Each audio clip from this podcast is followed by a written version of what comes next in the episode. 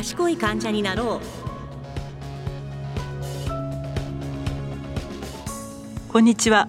賢い患者になろう。パーソナリティ認定 NPO 法人支え合い医療人権センターコムル理事長の山口育子です。こんにちは。進行を務めますフリーアナウンサーの町谷生です。この番組は賢い患者になろうをテーマに患者を取り巻く事例を紹介しながら問題のポイントと考え方をお伝えしていきます電話相談を日常の活動の柱に医療現場により良いコミュニケーションを築く活動をしているコムルで理事長を務める山口さんとともにどんな方にもいざという時に役立つ情報をお届けしてまいります。前回の放送では薬局の役割についてお話しいただきましたが、まあ、きっと聞いた方は目から鱗の薬局の役割、ね、知ったという方いると思いますけれども、えー、そんなこと薬剤師さんやってたのみたいな感じかもしれないですね。はい、そうですね。残薬整理から、まあね、患者さんがどうやったらうまく薬を服用できるかとかあとフォローアップまでしてくれるという、はい。はい、いろんな役割が、ね、あることを知っていただけたかと思いますが今日はですね薬局の上手な利用方法をテーマにお話しいただきたいと思います。ね、上手に利用するのは私たちですからやっぱりこれも大事ですね。やっぱりちょっと知っておくだけであの随分違ってくると思いますのでぜひ今日もあのしっかりと理解していただきたいと思います。はいわかりました。ぜひ最後までお聞きください。この番組は健康保険組合連合会健保連の提供でお送りします。健保連からのお願いです健保組合に加入する企業や事業所の皆様健保組合に提出する届け出にマイナンバーを記載していますが新たに従業員を採用した場合本人家族を健保組合に加入する際に必要な届け出にはマイナンバーの記載が義務付けられています。また採用した日から5日以内にマイナンバーを記載した届け出を健保組合へ提出する必要があります。届出が遅れるとマイナンバーカードで医療機関を受診した際に資格を確認できない場合があります。マイナンバーの記載のご協力をお願いします。健保連からのお願いでした。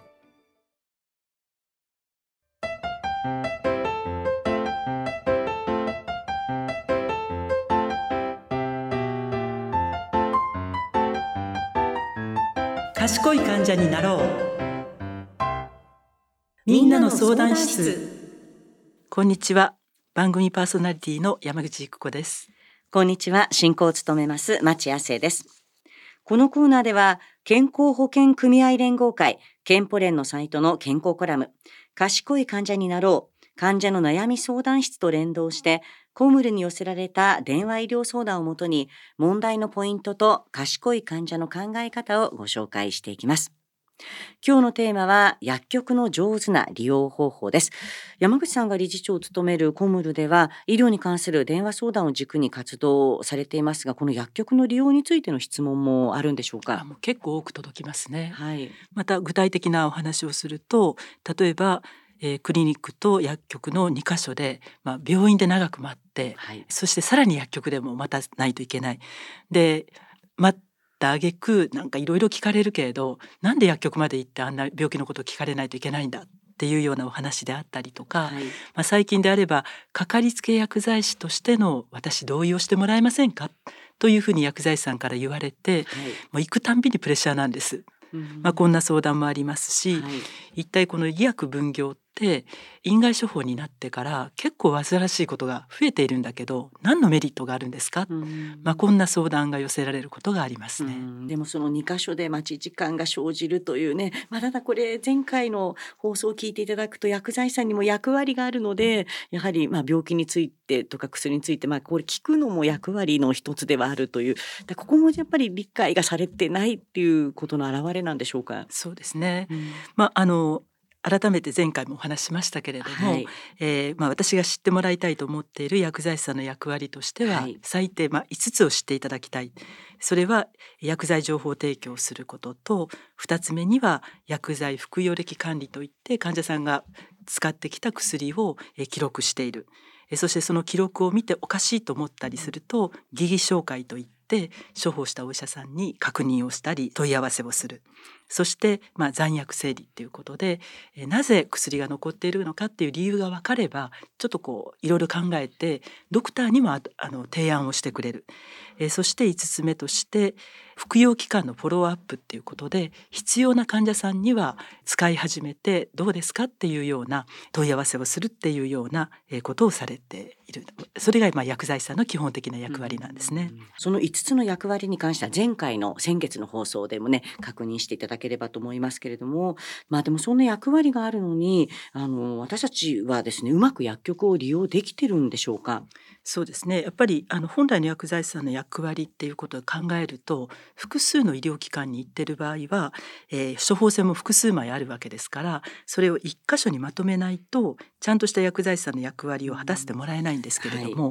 い、えーと、実際にはですね今やっぱり高齢者の方が増えてきて、はい、高齢になると複数の疾患を持ってる方病気を持ってる方っていうのが増えてきてるわけですね。そうするとかかる医療機関も複数かかっている。で多くの方どうしているかというとその医療機関のそばにある薬局数件並んでいたりしますよね。はい、ああいうあの医療機関のそばにある薬局を門前薬局っていうふうに呼んでいるんですけれどもえそういう門前薬局を利用するそうするとそこの薬局で渡されるお薬手帳をまた使う、はい、その結果複数の医療機関にかかって複数の薬局を利用して複数のお薬手帳を持ってる、はい、こういう方が実際に今多いんですね。そうすると何のための院外処方かっていう本来の役割が果たされていないっていうことがあります。でまあそれが証拠にですけれども、はい、あの一つの薬局で特定の医療機関からどれだけの処方箋が集中しているかっていうことで、えー、それを調べた結果ですね特定の医療機関から90%以上の処方箋を占めているという薬局が全体の35%を超えているんですね。ということは3分の1以上の薬局が門前薬局として使われている、はいまあ、そういったことになってくるので、うん、いかに患者さんが門前薬局を利用しているかっていうことだと思います。でも門前薬局だとやはりいくつもかかってるとそこがかかりつけ薬局ではならないですよね。複数のかかりつけ薬局を持つっていうのはおかしな話ですからね。そういうことですよね。だからやっぱり一箇所にまとめるっていうことを患者さんも意識してもらうことが大事だと思いますね。はい、うそうですね。はい、であとまたね門前薬局あのある病院は大きい病院にとか あの定期検診はちっちゃい病院にみたいなのをまあ多分病院の規模もそれぞれ違うと思いますので。ぱりこう大学病院なんかなかなかかかりつけではなくてやっぱり専門の病気でかかるところ。だからそこの薬局がじゃやっぱかかりつけ薬局というのもちょっと違う気がしますもんね。そうですね。今あの大学病院とか大きな病院っていうのは急性期と呼ばれていて、はい、一定の集中的な専門的な治療をするときにかかって、はいある程度落ち着いたら、まあ、かかりつけ機能を持っているような、えー、そういった開業医さんであったり地域の医療機関に移ってくださいと言われる時代なんですね。はい、それなのに大学病院をかかりつけ薬局にするっていうのは、ちょっと時代とは逆行していることになるんじゃないかなと思いますね。やはりじゃあ身近なところであの自分の健康とか病気のことをちゃんと見守ってくれるアドバイスしてくれる薬局をやっぱ見つけるのが大事だってことになりますね。そうですね。あのすべての処方箋を集めてくるような、はい、そしてちゃんと役あの役割を果たしてくれるような、そういう機能を持った薬局をぜひあの探して一件、はい確保するっていうことが大事かなと思います、ね、そうですね。でさらにですね、まあうまく薬局を利用するためになんですけれども、電子処方箋というはいシステムも今あるそうですね。はい、あの始まっているんですけれども、はい、そもそもその前にですね、うん、電子処方箋というのが始まるえ元になったのが、はい、えー、オンライン資格確認システムっていうようなことが導入されたことなんです。はい、なるほど。でこれ何の資格かって。そうです。これ何ですか？ね、お医者さんの資格ですかとか、はい、薬剤師さんの資格ですかっておっしゃるんですけれども、そうではなくって私たちあの保険を使って医療を受けてますよね。はい、でその自分の加入している保険が切れてないかどうか、その保険の資格があるかどうかっていうようなことを確認するシステムなんです。で今まではリアルタイムで資格があるかどうかっていうのが分からなくて病院とかクリニックは月末で閉めてで翌月にレセプトっていう請求書を作って、うん。はい、でそれを、えー、まとめて審査するような支払い機関っていうところにレセプトを出すんですけれども、はい、そこで初めてあこの患者さんもこの保険切れてますよっていうのが分かっていたんですね。でもそれだと結構事務作業も煩雑になるのでそうではなくてオンラインでえー、つなぐことによってリアルタイムに資格があるかどうかを見るっていうのがこれ、オンライン資格確認なんですね、うん、あのマイナンバーカードを保険証代わりにっていうのがまさしくその資格を確認するためなんですけれども、なるでもそれちゃんと説明してくれたらですねこれは普及がなぜなのかっていうのが今今私なんかの腑に落ちました、ええ、そうなんですよ、はい、でそのシステムを使うことで、えー、実は保険証の確認だけではなくて例えば過去3年間のいろんな医療機関で出されている処方箋が出た薬を共有することができる。それから、えっと、5年分の特定健診の情報も医療機関や薬局で共有することができる。そういうふうなシステムが今もできているんですね。はいうん、でそのシステムを利用して、はい、2023年今年の1月からまもなく1年を迎えますけれども電子処方箋っていうのが始まっています。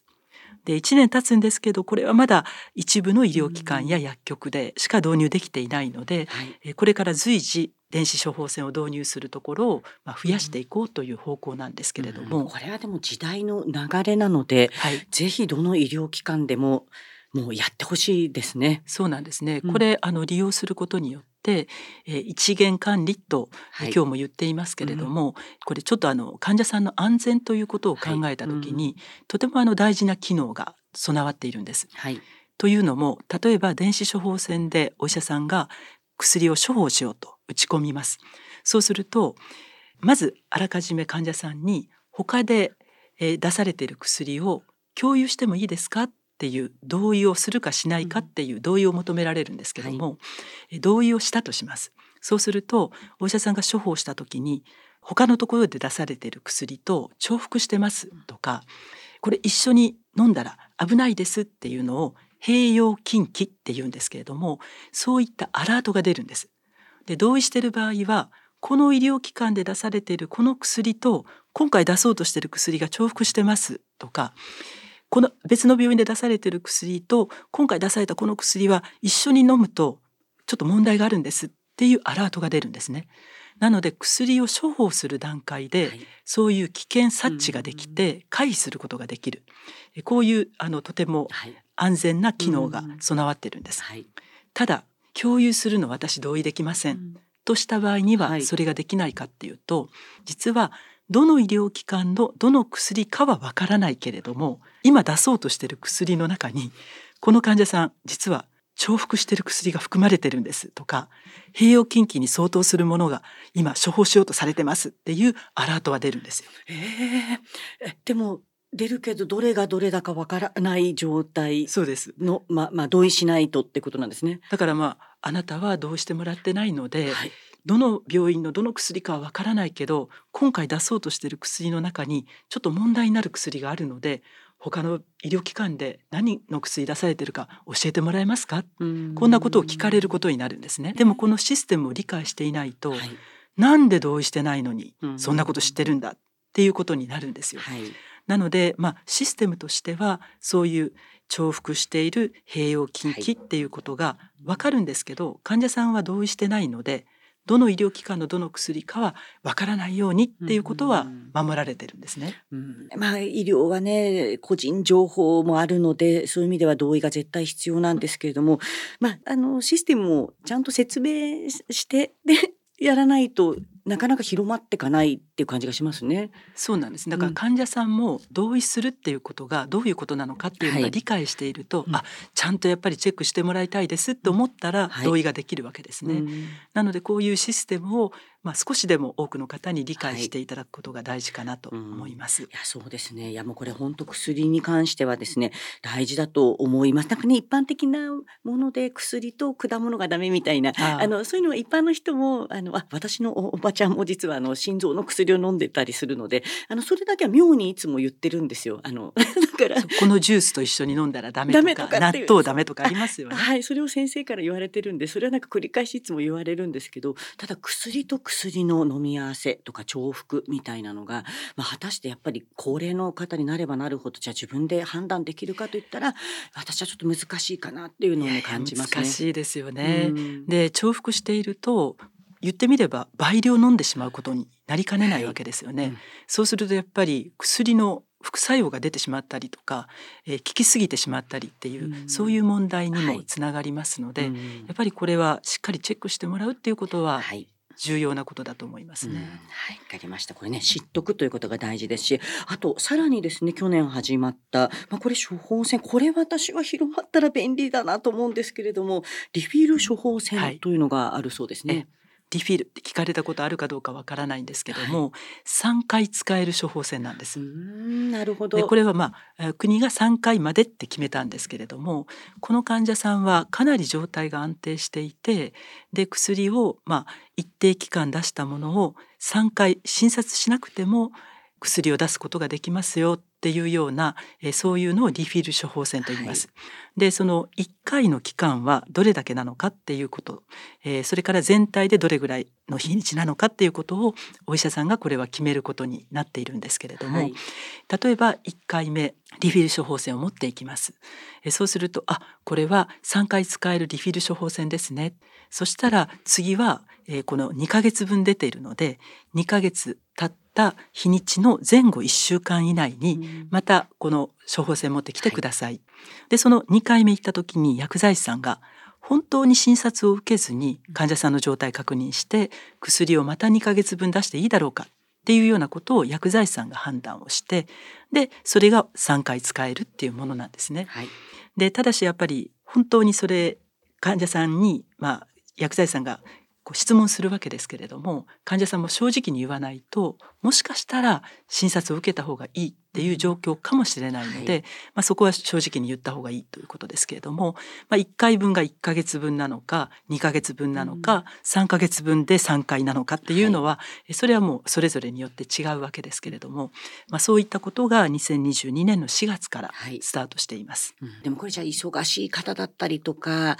まあ、あとはねちょっと医療機関に通うのに不便さがある人薬だけもらえたら楽なんだけどみたいな人には便利ですけどどれぐらい普及してるんでしょうか？いやこれが実は全然普及していなくてですね、はい、0. 数パーセント。あそうですか、それはじゃあもう行われてないとか使われてないのと等しいぐらい少ないってことですね。すね。病院によったら、えーと、処方箋にリフィルかっていう項目があって、はい、そこにチェックしたらリフィル処方箋が出せることになってるんですけども、はい、そのも項目自体をビーッとこう線を引いて使えなくしているような医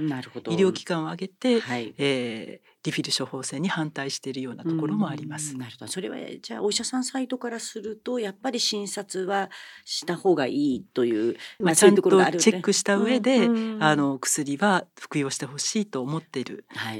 ことと、やっぱりまあお医者さんにしてみれば、はい、本当だったら3回受診してくれるわけですよね。それが1回になってしまうっていうのは、まあ経営的にはマイナスになるのかなっていうところはあるかもしれません。まあ、あとはもう一つは受診しなくて問題ないって判断するのが薬剤師さんということなんでそこが、まあ、その医療機関の中で薬剤師さんと先生との信頼関係があったらなんかこれもっと普及する気もしますね。そうですね、うん、でもやっぱりその顔の見える関係になっていなかったり、はい。うん、薬剤師さんがどんなチェックしているかっていうことをドクターが知らなかったら、やっぱり安心できないっていう、うん、そういうまあ思いもあるんじゃないかと思うんですよね。まあでもね医薬分業というね言葉を前回と今回使ってますけどそういう意味ではね治療をやる先生たち薬をちゃんとまあ管理とかする詳しいあの薬剤師さんという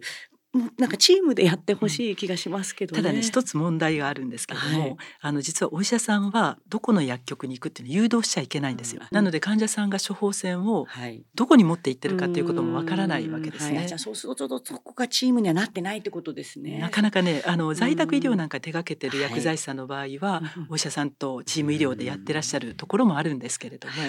薬局っていうことになると、まあ、毎回薬局変えてる患者さんもいますから、なかなかそこまで把握するっていうことは難しいんじゃないかと思いますね。でもじゃあ今やっぱりあら聞くとですね改めてこっちの利用する私たちがまあ、これ繰り返しになりますけれども本当にかかりつけの薬局信頼できる薬局を決めることによってそこが要になってあの、まあ、逆にこちらから不安なことを薬剤師さんからお医者さんにみたいな感じの、まあ、チームというかそういうのができるような気がしますね。そうですねまずやっぱりあの信頼できる薬局を見つけて一、箇所かかりつけ薬局を決めておく。はい、でそのどうしてもそれができないっていう時は、まあ、少なくとも、えー、お薬手帳は一冊にまとめる。はい、でそうすることによって、えー、今現在いくつの医療機関でどんな薬を全て飲んでるかっていうことが薬剤師さんに分かりますよね。うんやっぱりあの自分の身を守るという意味でも、はい、えそういったことは、えしていただくことが大事なことだと思います。うん、はいわかりました。というわけで薬局の上手な利用方法を今日はテーマにお送りしました健康保険組合連合会健保連のサイトの健康コラム賢い患者になろう患者の悩み相談室ではより具体的な事例もご紹介していますぜひ放送と合わせてご覧いただければと思います賢い患者になろうエンディングです。今日は薬局の上手な利用方法に関してお話をいただきましたけれどもやはりこれ電子処方箋によってですねやはり重複しているとかあの一緒に飲んじゃいけない薬などが分かるという、まあ、このシステムがあることとかとリフィルね処方箋などもこれやっぱり私たちが本当に知っておいた方がいい情報ですね。そうですね、まあ、リフィルはリフィルにしてほしいっていう患者さんが増えてくると、はい、やっぱり医療機関も多少変わってくるかなっていう気はしますので、うん、はい、そうですよね、はい、患者さんからやっぱり希望するっていうと、まあ、医療が変わっていくきっかけになるかもしれないですね。そうですね 0. 数パーセントの患者さんっていうのはやっぱりとても忙しい会社員の方が多いっていうことを聞いてますので、はい、はいました。ぜひね、あの皆さんも知るところから始めていただければと思います。そして山口さん、お知らせがあれば教えてください。はい、えっ、ー、とコムルでは、えー、オンライン講座っていうことで医療の学びやっていうような、えー、講座をやっています。で1月14日の日曜日14時からということで、えー、ゲストに、まあ、死生観ですね、えー、最後どういうふうにあの自分を迎えたいかっていうようなことを研究している方に、はい、えー、ゲストで来ていただくようなことを予定しています。はい、まあ、あの詳しくはまたコムルのホームページで、えー、ご覧いただければと思います。はいわかりましたこの番組賢い患者になろうはラジコのタイムフリー機能によって放送後も1週間お聞きいただけます。また番組のポッドキャストは放送の翌日以降に配信予定となっています。ぜひラジコのタイムフリーポッドキャストでも番組をお楽しみいただけたらと思います。次回の放送は1月26日来年になりますが夕方5時20分から変わらず放送します。ここまでのお相手は町亜生と番組パーソナリティの山口久子でした。えー、あと2日でクリスマスですけれども、えー、この番組今回今年最後になりますよね、えー、来年も賢い患者になろう。この番組をどうぞよろしくお願いいたします。では皆さん良いお年を。